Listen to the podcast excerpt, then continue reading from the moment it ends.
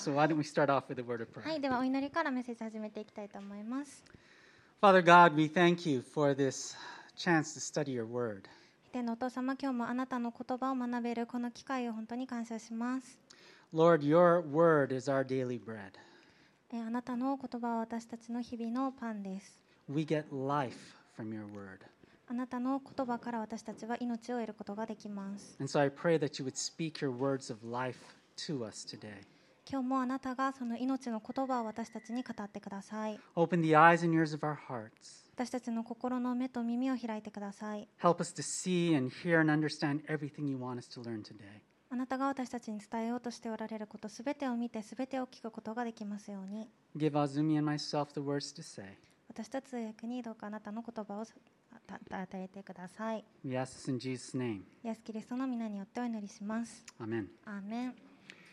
We are continuing our series on greatest hits today. はい、今日は今やってるベストヒットっていうメッセージシリーズを進めていきたいと思うんですけ So I ど thought we'd play a little game to start today. 初めにちょっとしたゲームをしたいと思います Years ago in the United States, there was this game show called N- Name That Tune. 何年か前にアメリカでネームダッチューン、まあ、この曲を当てろっていうようなゲーム番組があったんですね So what I'm going to do is I'm going to hum and sing a few lines from a song. どういうゲームをするかというと私が今からある有名な曲の一部を鼻歌で歌ってその後ちょっと歌詞をつけて歌います、You need to guess the title of the song and the singer. はい、なので皆さんはそれがどのアーティストの何ていう曲かっていうのを当ててもらいたいんです Now let me give you a few hints. 先にちょっとだけヒント言いますね This song came out in 1983. It was a top hit in Britain and the United States. これは1983年の歌でイギリスとかアメリカで当時ものすごい大ヒットを記録しました The group unfortunately no longer exists, そのグループはもう解散しちゃってもうないんですけど but the lead singer of this song is very famous and he still comes to Japan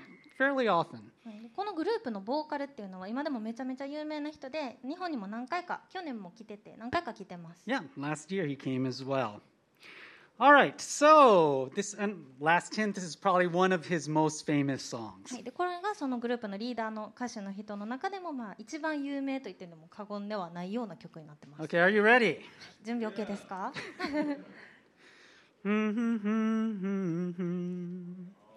Every move you make, every bond you break, every step you take, I'll be watching you. He didn't sing. なんか誰か誰か一緒に歌ってるね All right, talk to each other, guess the title and the artist. If you're on YouTube, please fill in the comments. What do you think? 周りの方と相談して曲のタイトルとあとグループ名っていうのを考えてみてください YouTube の方もぜひぜひ考えてみてください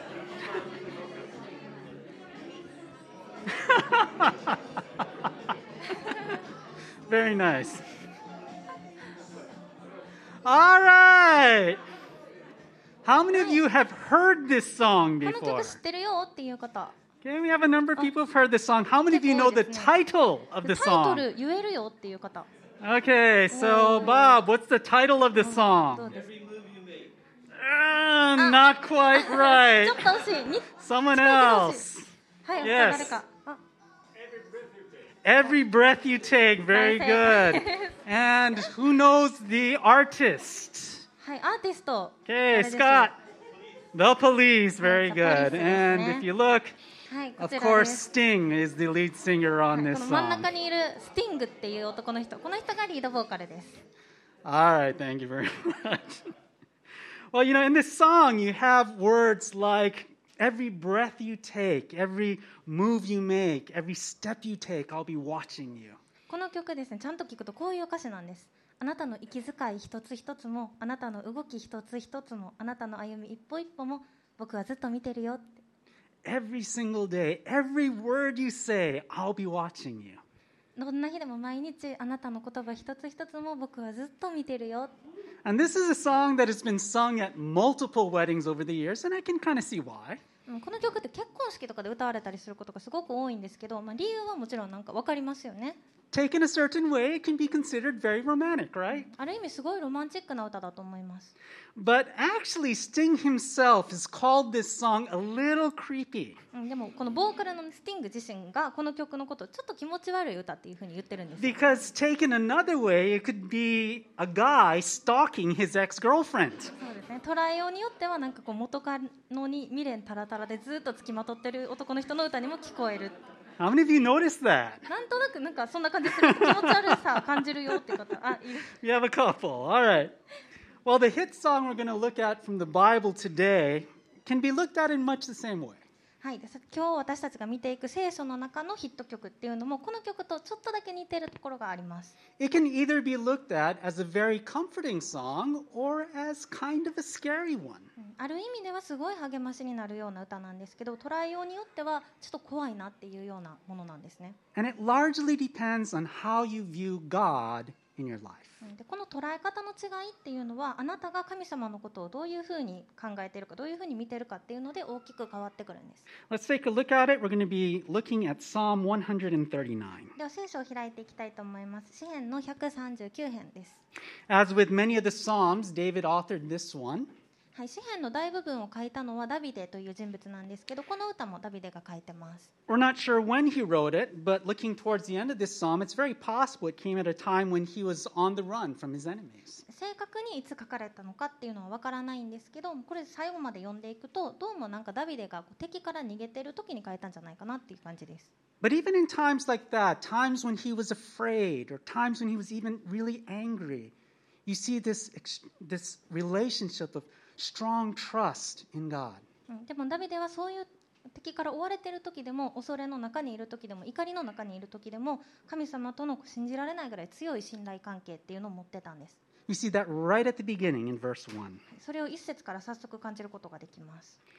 He says, You have searched me, Lord, and you know me. はい詩編の139編一節主よあなたは私を探り知っておられます Probably one of the greatest desires we have as humans is to be known and loved. 多分私たち人間の欲求っていうのの中で一番大きいのが私の存在自分の存在を知ってもらいたい愛されたいっていうような気持ちだと思うんです And here David says, Lord, you have searched every single part of me. でここでダビデは神様あなたは私のすべてをご存知ですって言ってます You know me inside and out. 私の内側も外側もすべてをご存知です And David goes into great detail in all the ways that God knows him. うんそしてこの後ダビデはこう具体的に神様がどんなことを知っているのかっていうのをずっと書いてるんです Verses 2 to 4. You know when I sit and when I rise. You perceive my thoughts from afar.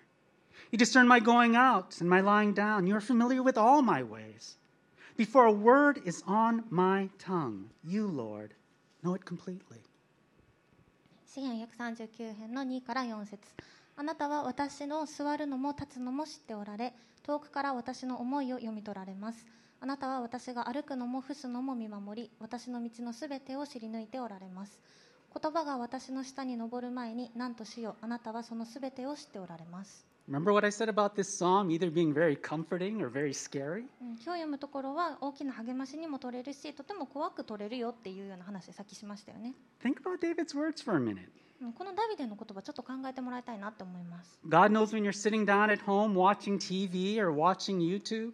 神様はあなたが家で座ってテレビ見てるのも知ってるし YouTube 見てるのも知ってるんですね He sees what you're eating, He sees what you're reading. どんなものを食べてるかも全部知っててどんな本を読んでるのかっていうのも知ってます The moment you get up from whatever you're doing, He notices. なんかそれまでなんかしてたことをやめてっていうその時にも気づくんです When you go out of your house to go to work or you go out to meet your friends, God's right there with you. 家を出て仕事に行く時友達と遊んだりする時も神様はずっとそばにいるんです And even when you go to your bedroom to sleep, He's there too. あなたがベッドに向かう時っていうのも神様がずっとそばにいます He has access to all the private things in your life.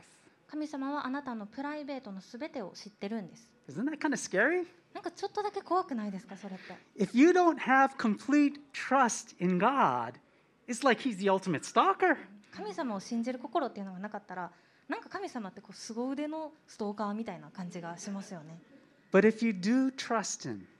then you have someone in your life that loves you more than anyone ever could.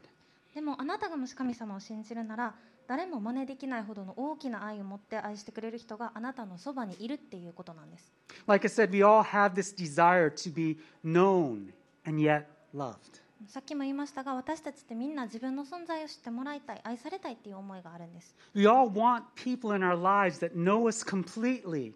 and yet accept us. 自分のいいところも悪いところも全部完璧に理解してくれてそのまま受け入れてくれる人っていうのが欲しいんですよね But for some of us, we've been hurt so many times in our lives that we start to wonder can even God love and accept me with all my faults and weaknesses? でも私たちの中にはあまりにたくさん人間関係の中で傷ついてきて神様でさえも自分の心配失敗とか弱みとかそういうのをひっくるめて愛してくれないんじゃないかなって思うような人もいるんじゃないかなと思います And so we try to hide from Him. そしたら私たちは神様から隠れようってするんです But God knows every single thing about you. うんそれでも神様はあなたのことをすべて知っておられます He's completely aware of all your habits, both the good ones and the ones you're kind of ashamed of. うんあなたのいい習慣も知っていてあなたが恥としているような悪い習慣のことも全部知ってます He knows every secret thought you have. うん誰にも知られたくないようなそういう思いのこともすべてご存知です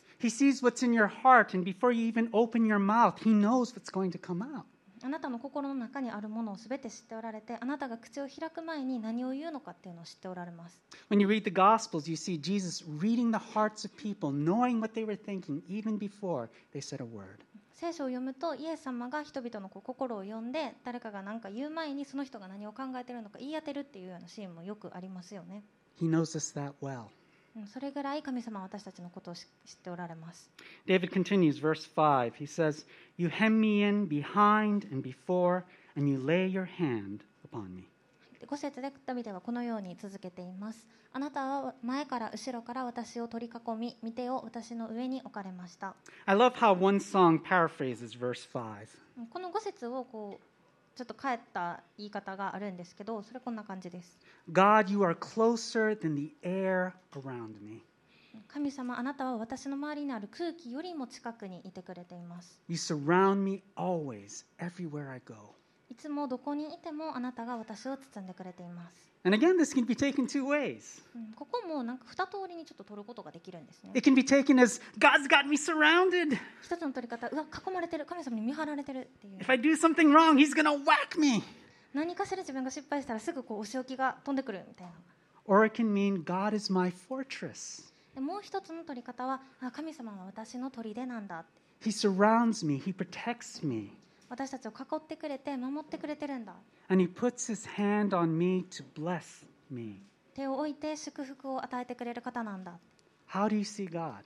あなたにとって神様はどのような方ですか Do you see God as someone who's ready to blast you for every mistake that you make? あなたにとっての神様はあなたが何か間違いを犯すたんびに即座にピシャリと打ってくるような神様でしょうか Or do you see Him as someone that loves you and wants to bless you? それともあなたを愛してあなたを祝福されようとされしているような方でしょうか David saw God as someone who loved him and wanted to bless him.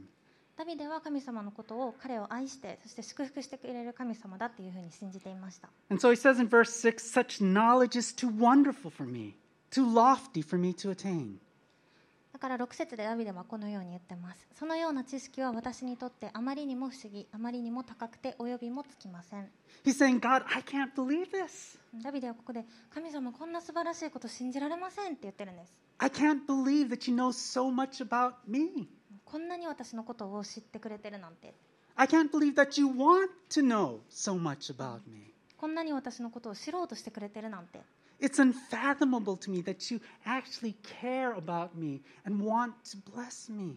私を見ていてくれてこうやって恵みを与えようとしてくれているなんてそれなんそんな素晴らしいこと想像もできませんって In Psalm 8, David shows similar wonder. 詩篇の8編でも似たような気持ちを歌にしている He んです said this in verse 4 What is mankind that you are mindful of them? Human beings that you care for them. 詩篇の 8, 8編4節。人とは何者なのでしょう。あなたが心に留められるとは。人のことは一体何者なのでしょう。あなたが顧みてくださるとは。David's saying, God, we're like nothing. ここでダビデが言ってることは神様私たちってこんなにちっぽけなのに。We're these little specks in the universe. 宇宙レベルでいうともう塵みたいなものなのに。We're here one moment and then we're gone. すぐに消え去ってしまうそんなものなのに。And yet you choose to know us that personally? それなのにこんなに個人的に私たちのことを知ろうとしてくれるんですか You care about us that much? そんなに私たちのことを思ってくれてるんですか You care about me so much? そんなに私のことを思ってくれてるんですか Why would God care? そんなすごいことあるって Why would He want to get so personally involved with us? なんでそんなに個人的な関係を私たち作ろうとしてくれてるんでしょうか And yet, for some reason, He does. なんでかっていう分からなくても神様はただただそうしてくださるんです David continues in verse 7そしてダビデは7節でこのように続けています Where can I go from your spirit? Where can I flee from your presence? If I go up to the heavens, you are there. If I make my bed in the depths, you are there. If I rise on the wings of the dawn, if I settle on the far side of the sea, even there your hand will guide me. Your right hand will hold me fast. 7節から10節私はどこへ行けるでしょうあなたの見た目から離れてどこへ逃れられるでしょうあなたの見前を離れてたとえ私が天に昇ってもそこにあなたはおられ私が黄泉に床を設けてもそこにあなたはおられます私が暁の翼を飼って海の果てに住んでもそこでもあなたの御手が私を導きあなたの右の手が私を捉えます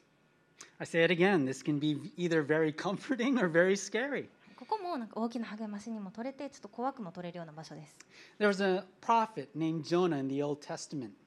えっと、ヨナっていう預言者が旧約聖書に登場するんですけれども God gave him a mission that he didn't want to do. ヨナがやりたくないミッションを神様は与えられたんですね God wanted him to minister to Israel's enemies. イスラエルの敵に対してこう牧師として使えるミッションっていうのをヨナに神様は与えられたんです And so Jonah ran as far and as fast away from God as he possibly could. うんヨナはそれがすごい嫌だったのでもうできるだけ早くできるだけ神様から遠くに逃げようっていうふうにしたんです、But he found out, I can't get away from God. うんでもヨナは結局あ神様から逃げることなんてできないんだっていうことに気づくんです、 He just keeps coming after me. うん神様はずっと私の後ろついてきてるんだって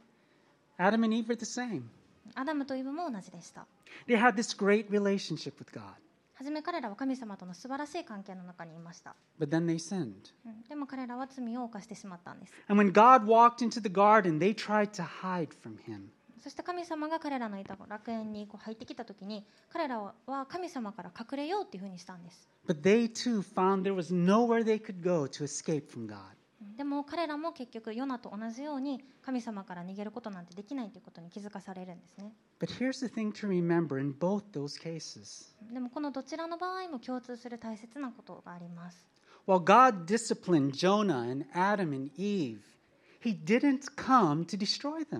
神様がこのヨナやアダムとイブっていうのを罰せられた時も神様は彼らをこう破滅させたいっていうふうに思ってたわけではもちろんないんですね Rather, he came to show mercy. 神様は彼らに恵みと許しを示すためにそうされたんです I love David's words in these verses. ダビデがこの箇所で使っている言葉っていうのは私すごい好きなんです。He said, If I go to the heavens, the highest place I could possibly go, you're there.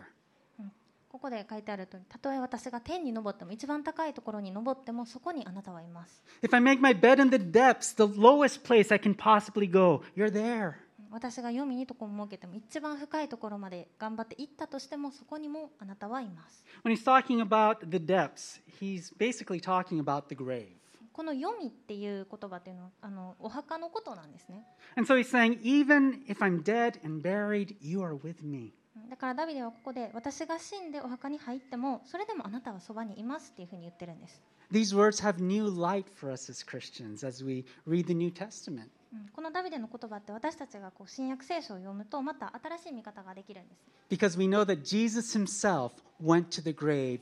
and he conquered it.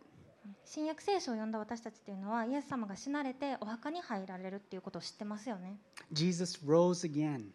うんそしてイエス様の死に打ち勝たれて蘇られるってことも知ってますよね。And so even when we die and are buried, Jesus will raise us up and we will be with him. うんだからたとえ私たちが死んでお墓に入っても神様が必ず私たちをよみがえらせてくださって神様のもとに引き寄せて一緒にいてくださるんです David said, If I rise on the wings of dawn and go to the far side of the sea, you're there. うんここの続きで私が暁の翼を買って海の果てに住んでもそこでもあなたはいますって書いてます The picture David gives here is if I go to the far east where the sun rises and I go all the way across to the other side of the sea, you're there with me. ここでここここの光景どういうものかっていうと私がもしこう日が昇るこう東の端っこまで行ってそこから海を越えて西の端っこまで行ったとしてもどこにもあなたはいるんですってことを言ってるんです No matter how far west I go, no matter how far east I go,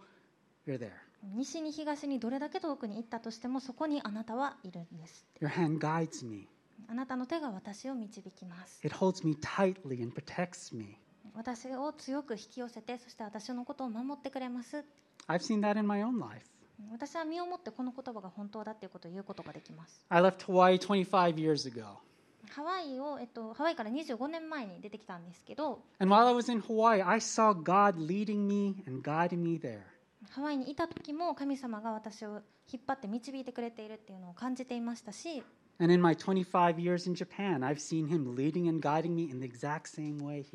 場所が変わってこの日本に来てからの25年間も神様の導きっていうのを目の当たりにしています。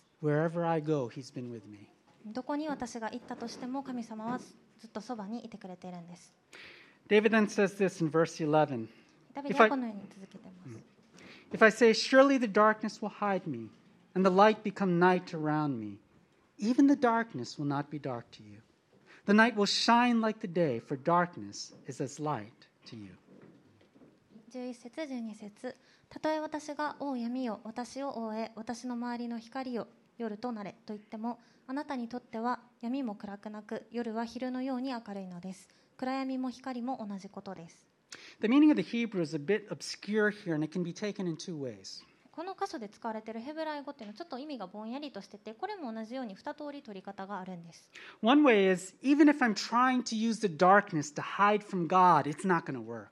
一つ目の意味としてもし私がこう暗闇をかぶって覆って暗闇に紛れて神様から隠れようとしてもそれ無駄ですよっていうような意味です。And that's how the Japanese and how this English version translates it. うんでこれを読むと、まあ、日本語でも英語でもこの意味の方で訳されているのが分かります。And it's certainly true. We can't escape from God. もちろんこれは真実で神様から隠れるなんてことは不可能ですよね。But the word that's translated hide in the English or cover in the Japanese is actually the word to bruise.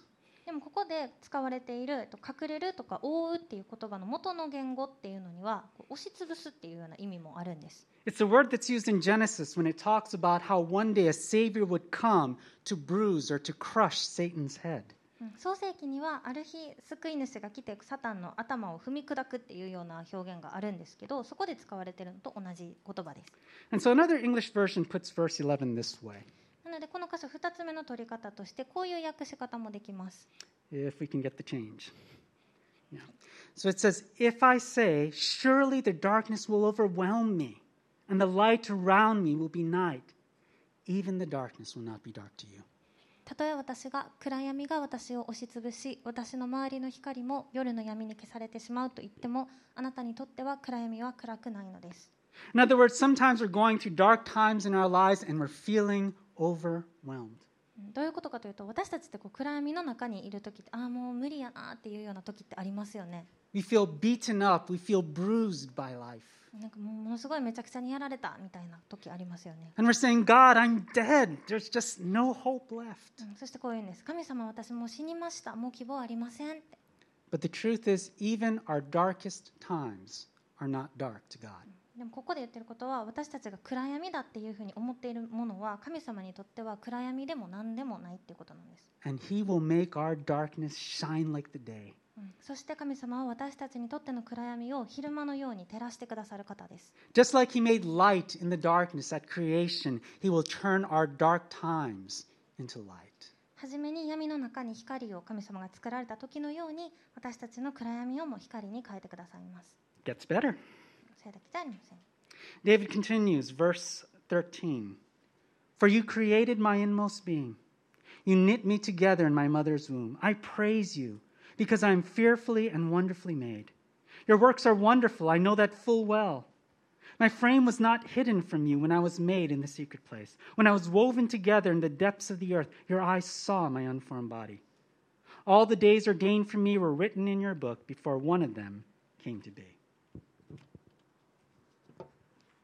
と、13節から16節。あなたこそ私の内臓を作り母の体の内で私を組み立てられた方です。私は感謝します。あなたは私に苦しいことをなさって恐ろしいほどです。私の魂はそれをよく知っています。私が隠れたところで作られ地の深いところで織り上げられた時私の骨組みはあなたに隠れてはいませんでした。あなたの目は胎児の私を見られあなたの書物にすべてが記されました。私のために作られた日々がしかもその一日もないうちに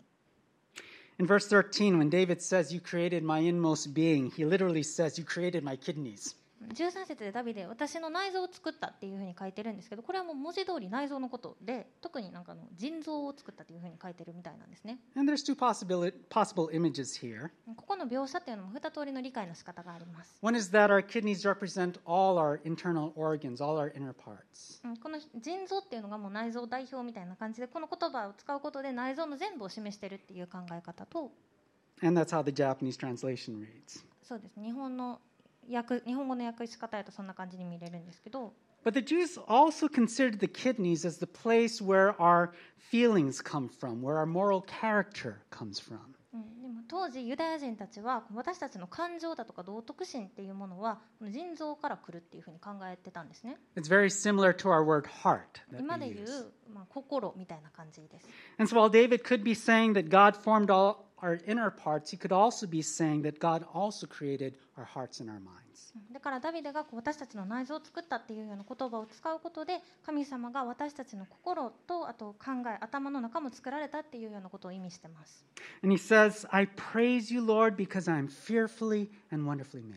そしてダビデは私はあなたが恐ろしいほど素晴らしく私を作ってくれたことに感謝しますっていうふうに言ってます。Again, the Hebrew is a bit obscure in meaning. ここもヘブライ語がちょっと曖昧な意味なんです。The Japanese puts it, you treat. 日本語では私のことを不思議なほど素晴らしく扱ってくれてるみたいな感じで書いてるんですけど But, but most English translators interpret David as saying, You have made me so wonderfully. 英語版ではあなたは私のことをこんなにも素晴らしく作ってくれましたっていうニュアンスで訳されてます How do you see yourself? でもあなたは自分自身をどのように捉えていますか Do you see yourself as wonderfully made?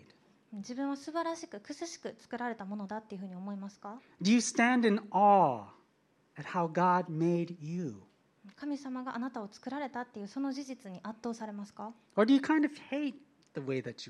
それともあなたは自分のことあんまり好きじゃないなって思いますか？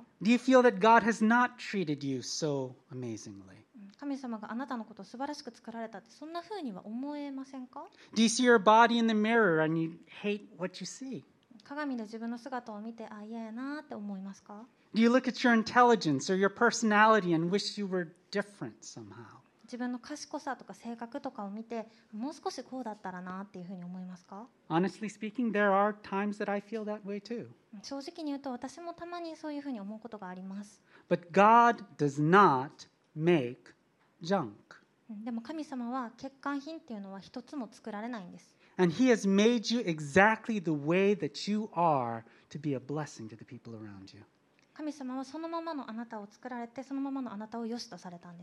Recently, I've been watching a show called America's Got Talent on cable TV. 最近私はケーブルテレビでアメ「America's Got Talent」というなアメリカのタレント発掘ショーを見てるんですけど It's actually from last year, but you know, TV shows take a long time to make their way to Japan. うん去年ぐらいのやつをこう日本で今頃放送してるみたいな感じなんですけど But there was a young man named Cody Lee. このコーディ・リーという若い男性が出てたんですね This man is blind and he's extremely autistic. 彼は目が見えなくても盲目であと重度の自閉症がありました It takes a bit of time for him just to get the simplest words out. すごい簡単な言葉を発するまでにもとっても長い時間がかかるんですね But you put him behind a piano and he starts to sing and play like you wouldn't believe. でもひとたびピアノの前に彼を座らせるともうびっくりするぐらい見事にこうピアノを弾いて歌い始めるんです He can hear a song once and just start playing it on the piano. しかも彼は曲を一回聴いたらもうすぐピアノで弾いて歌えるっていうような才能を持っているんです You know, we might wonder why God allows him, allowed him to have such physical disabilities. うん彼のような人を見てると私たちはもしかしたらどうして神様は彼に身体的な障害を与えられたんやろうなっていうふうに気持ちを抱くかもしれないんですけど But I'll tell you this これを覚えていてほしいと思います。in God's eyes, He is fearfully and wonderfully made. 神様の目には彼は恐ろしく完璧に作られているんです。And God has given him a special gift. そして神様は彼に素晴らしい才能のギフトをお与えになりました。Cody himself is a special gift. コーディの存在自体が特別な贈り物なんです。And so is each and every one of you. あなたの存在も特別な贈り物なんです。While you were in your mother's womb, God saw all that you were, gonna go, all that you were going to go through. あなたがお母さんのお腹の中にいた時に、もう神様はあなたがそこからの人生で経験することすべてをご存知でした。He saw all your weaknesses, He saw all your failures. あなたの弱点もすべて知ってましたし、あなたの犯す間違いっていうのも全部知ってました。He saw all your experiences, both good and bad. あなたの経験するいいこと悪いこと全部をご存知でした。And everything God does, everything God allows in our lives, He does for a purpose, even if we can't see it. そして私たちの人生のうちに神様がなさることや起こることを許された出来事っていうのには私たちが理解できるかできないかっていうのに関係なく必ず理由があるんです God's mind is constantly turned towards His children for their good. なぜなら神様はいつでも神様の子供である私たちにとって良いものを与えようっていうふうに思ってくれてるからなんです And so David says in verse 17, How precious to me are your thoughts, God. How vast is the sum of them. Were I to count them, they would outnumber the grains of sand. And when I awake, I'm still with you. だからダビデはこのように言っています17節18節神よあなたの身思いを知るのはなんと難しいことでしょうそのすべてはなんと多いことでしょう数えようとしてもそれは砂よりも数多いのです私が目覚めるとき私はなおもあなたと共にいます The word precious in English actually has two nuances in the original language. ここで英語のバージョンでは precious 貴重なっていうふうに訳されているヘブライ語なんですけどもう一つここ意味あります One we see in the Japanese, and it means difficult. そのもう一つの意味っていうのが日本語訳に出てくる難しいっていう意味なんです In other words, God's thoughts toward us are so deep and so numerous, they are difficult for us to grasp them all, to understand them all. 神様が私たちに対して持っている思い考えっていうのは私たちには大きすぎて深すぎて全部を理解することなんて到底できないっていうような意味です But these thoughts are so loving towards us. They are like precious jewels to us. でもその神様の私たちに対する思い一つ一つっていうのは全て神様からの大きな愛でそれらは貴重な宝石のようなものなんです As God's children, we don't have to worry about what God is thinking about us. 私たちは神様の子供ですから神様が私たちのことをどう思ってるのかっていうのを怖がる必要はないんですね Because even when He disciplines us, He is still looking out for our good. うんなぜなら神様が私たちを罰せられるその時も神様は私たちにとって常にいいものを与えようとされてるんです You know, we could count all the thoughts that He has about us on our bed, just like we count sheep at night sometimes. うん私たちがこう眠眠れない時に羊を数えるみたいな感じで神様の自分に対する思いというのを数えようとしても And as you're thinking about all these things, you could fall asleep, you wake up, and there's God looking at you, smiling, and thinking even more thoughts about you for you to count. でこう数えながら眠りについて起きた時また神様がこう微笑んでずっと一緒にいてくれたことを知ってああまだまだ数えきれないなっていうことに気づくんですね、That's how much God thinks about you. うんそれが神様はあなたのことをそれほどまでに思ってくれてるんです We're running out of time. ちょっと時間も迫ってきてるんですけど、We're not going to read it, but verses 19 to 22 are kind of strange to read. はい全部は読まないんですけど19節から22節っていうのもなんか読んでるとなんかちょっと不思議な感じがするようなとこなんですね、I mean, here we have such a beautiful song, right? うん、今までこう読んできたところめちゃめちゃ綺麗な歌でしたよね And suddenly David starts singing, Kill the wicked! Kill those in rebellion against you! I hate them! でこの19節から後っていうのはなんか急にダビデがもう悪者殺してください神神様あなたに反抗する者を殺してくださいって言うんですよ And it's like, David, what are you doing? だから読んでて私たちは「えー、ダビデどうしたん?」って You wrote such a beautiful song. Why are you spoiling it? さっきまでめっちゃ綺麗な歌やったのになんで台無しにするのって Just a few quick thoughts. うんでもなんでってよく考えたらこの部分で気づいたことがあるんです Number one, David desired justice. 一つ目にダビデは正義を一番に求めたってことです、And one day, God will deliver justice. うん神様はいつの日か必ず正義をもたらされます The wicked will be punished one day. うんその日には悪者は必ず裁かれます、And I think that's something that we all desire. We desire justice to come. うん、私たちが求めていることでもありますよね But the second thing is that David never confused justice with revenge. うんもう一つここを読んで気づいたのがダビデは正義っていうのと復讐を絶対にごちゃ混ぜにしなかったんです He never took revenge even on those that were trying to kill him. 自分のことを殺そうとした人に対してでも復讐をしようとはしなかったんです Instead, when you look at his life, he was constantly showing mercy to his enemies. ダビデの人生をこう呼んでいると、ダビデはそういった人に対してでもずっと許しを示してきているんです。Finally, I think even he realized as he wrote those words that his words were too much, they were over the top. そしてこれを読んで最後にちょっと気づいたのが、ダビデ自身これを書いてて、ちょっと言い過ぎたなと思ったんじゃないかなと思うんです。So、はい、だから曲の終わりにこう書いてます。Search me, God, and know my heart.Test me, and know my anxious thoughts. See if there's any offensive way in me, and lead me in the way everlasting. 23節24節神よ私を探り私の心を知ってください私を調べ私の思い煩いを知ってください私のうちに傷のついた道があるかないかを見て私を常しえの道に導いてください I started out by saying that this psalm could be taken in one of two ways. 最初今日読むこの箇所っていうのは二通り捉え方ができるよっていう話をしましたよね It could be taken as a very scary song 怖い歌にも聞こ聞こえるようなものです、or a very comforting one. うんそして大きな慰めや励ましの歌にも聞こえます And it all depends on how you see God in your life. そしてそれはあなたが神様をどのように捉えているかっていうので大きく変わってくるんです David saw God as someone who loved him and wants his very best. ダビデはどうだったかというと神様は自分を愛してくれていつもベストを願ってくれている神様だっていうふうに思ってたんです So he didn't run from God's searching eyes. だからダビデは神様の目から逃げようとはしなかったんです Instead, he ran to God うんそうではなくてダビデは逆に神様の方に向かっていったんです and he said, Search me, God. うんそして私を探ってください神様って言いました Know me. 私の心を知ってください Test me. 私を調べてください。何か悪いものがあるならそれを取ってください。Please take it out. どうかその悪いものをすべて取ってください。Because I don't want 私とあなたの間に何も邪魔なものがないようにしたいんです。はあなたはどうでしょうか？あなたは神様をどのように捉えているでしょうか？Understand how God sees you. 神様はあなたのことをどのように見ておられるかっていうそれを理解してもらいたいなと思います He made you. 神様はあなたを作られたんです He knows you inside and out, あなたの内側も外側も全てを知っておられます and He loves you. そしてあなたを愛しておられます He cared enough about you to come to this earth and to die on a cross for your sins.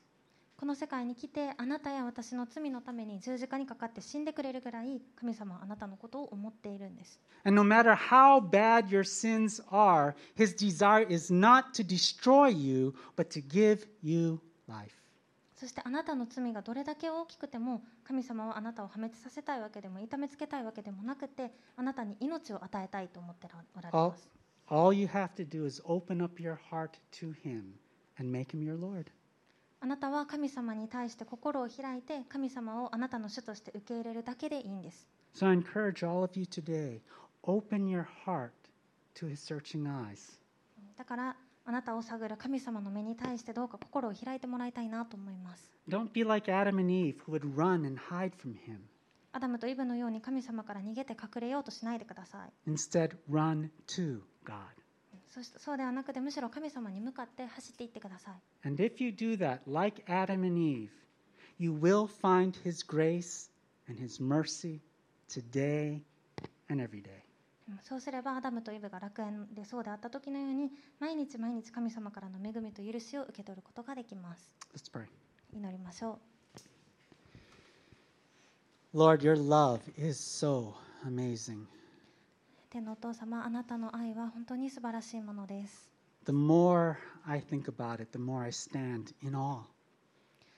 私たちがあなたの愛をど,れだけのものかというのを想像すればするほどそれに圧倒されます。Lord, you know every single thing about us. 私たちのすべてを1から10まですべてを知っておられます。And yet you choose to love us. そしてそのままの私たちを愛してくださっています。Lord, search us and know our hearts. どうか私たちを調べて私たちを知ってください Know the things that we're worrying about. 私たちが今心配していることを知ってください Lord, if there's any offensive way in us, take it out. もしあ何か悪いものが私たちの中にあるならどうかそれを取り除いてください and lead us in your everlasting way. あなたの方向へと導いてください